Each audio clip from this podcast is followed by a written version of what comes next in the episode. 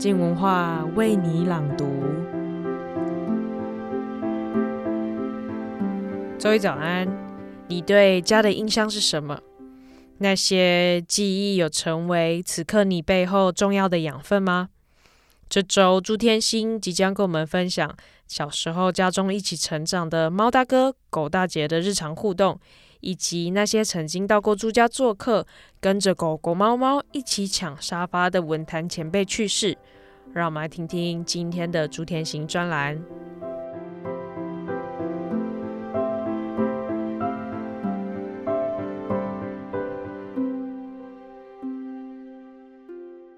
我是朱天心，我要为你朗读我的专栏。他们俩。他们在岛屿写作纪录片中的系列三《文学朱家》开始拍摄工作已大半年，剧组频频向我们索讨家庭相片，更好是有我们幼时父母怀抱我们的老照片，因为父亲走了二十一年，母亲两年，撰主的影音素材实在太缺乏了。其实何须找？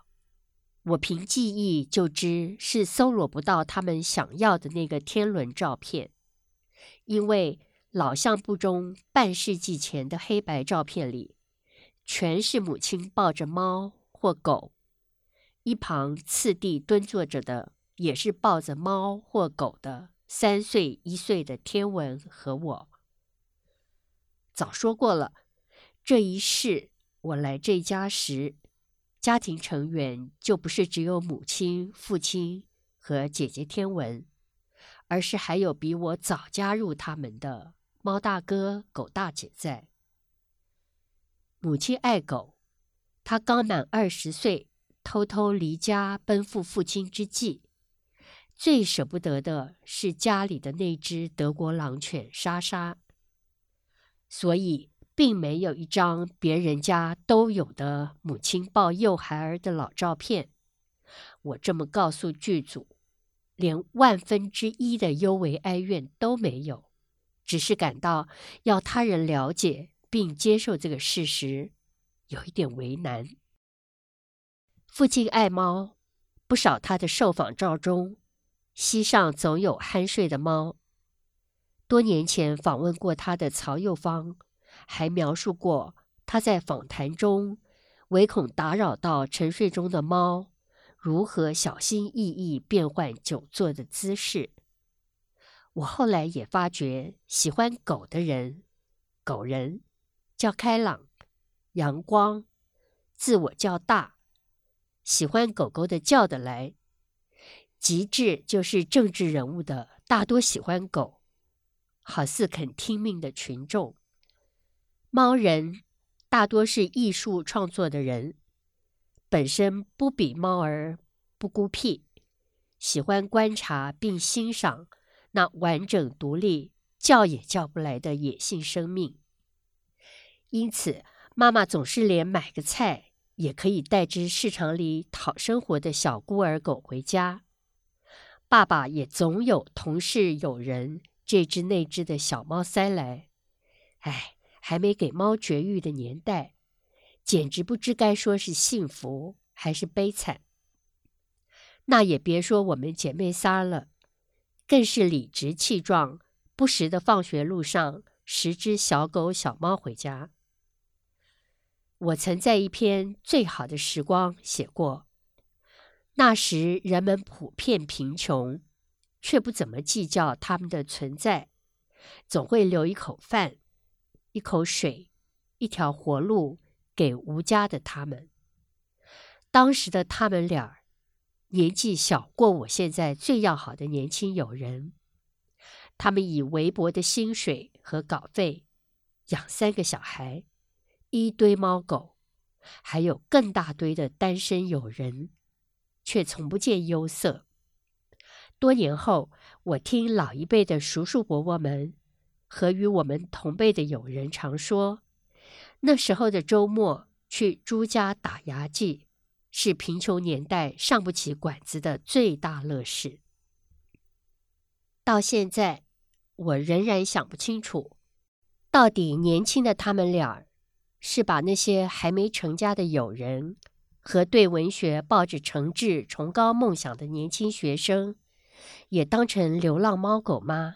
喂，或是把浪猫浪狗们也当成友人，二十四小时不歇的，永远敞开门，欢迎光临。那时我们住的内湖眷村，客厅连餐厅只四坪不到吧。阳春的沙发通常是狗狗的棉床。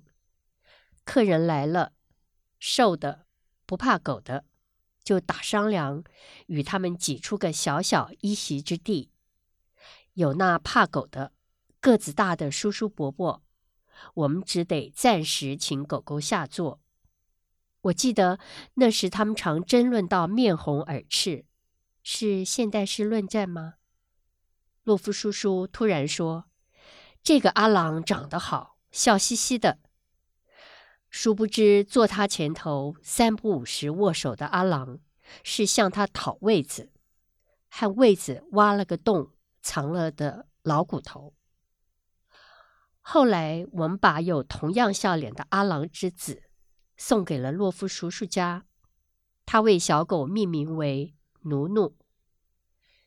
雅学叔叔在爱荷华国际作家工作坊的那三年，乔乔阿姨想念他的时候，就来我们家探看一只名叫包包的狗。乔乔阿姨说，包包那对双眼皮甚深的自来笑眼，跟王庆龄一模一样。显然的，我们姐妹仨儿都无法，也没能够承继他们的这种不计后果、不求回报、不设防、不设限的热情慷慨。姐姐天文，妹妹天一，各有不同的理由。我只负责说明自己。也许我没有宗教信仰，无法像他们俩。和他们信奉的他一样，让阳光照好人，也照坏人；降雨给义人，也给恶人。我不愿意将感情虚指给不值得的人。我在意且计较，并勤于分辨好人、坏人、恶人、异人。深深以为，若对坏人一视同仁。那要拿什么去对待好人呢？因此，我们变得日益孤僻。加上同屋的谢氏父子都是亚斯伯格星人，乐得一个人都不理。往来的友人比我们的邦交国数目还少。有时我和天文会感叹，通常是又在文中写了显克寡恩的话之后，哇！我们把祖产都花光了。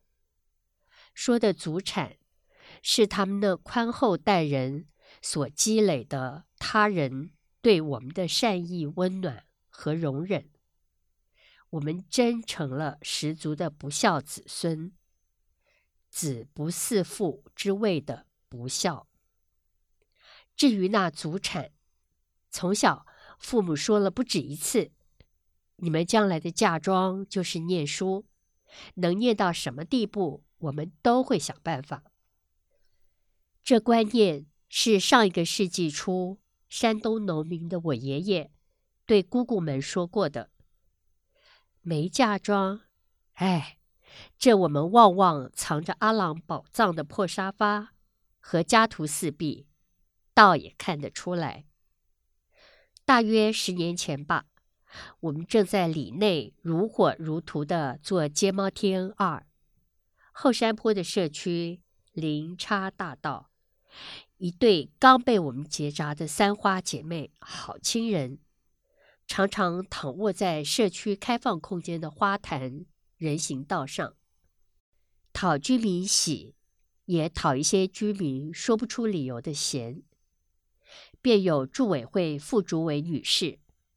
她的长相、声音和珠光宝气的打扮，酷似我们的前前总统夫人。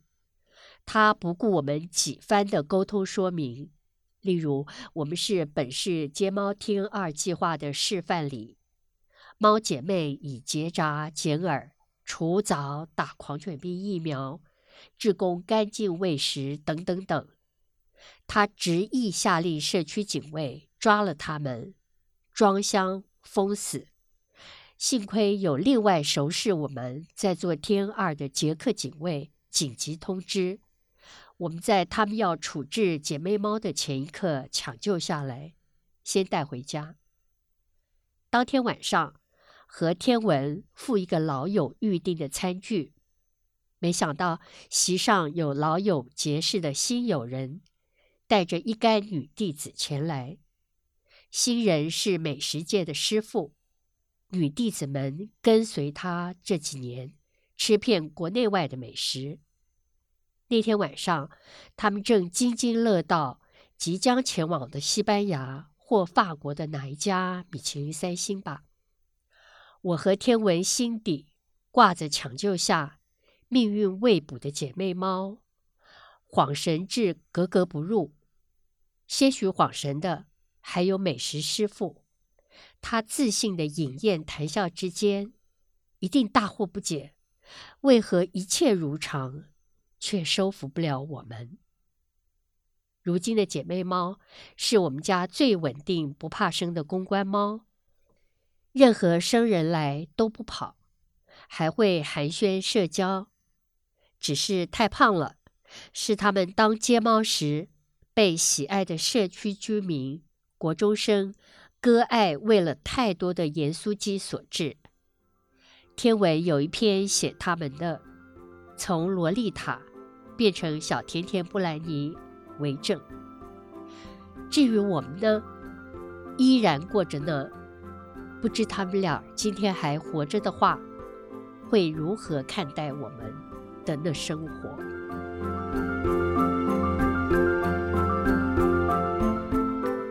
如果用现在的眼光去回顾自己过去的生命，确实有着许多让我们印象深刻的片段。虽然不一定都朝着我们过去自己规划的方向前进，但现在的我们无疑是那些经验所累积、所排列组合而成的吧。今天的分享就到这里，明天是陈柏青的书评时间，他即将跟我们分享《我与狸奴不出门》这本书。一起跟着作者黄立群，用颠覆习以为常的眼光来看看这个世界。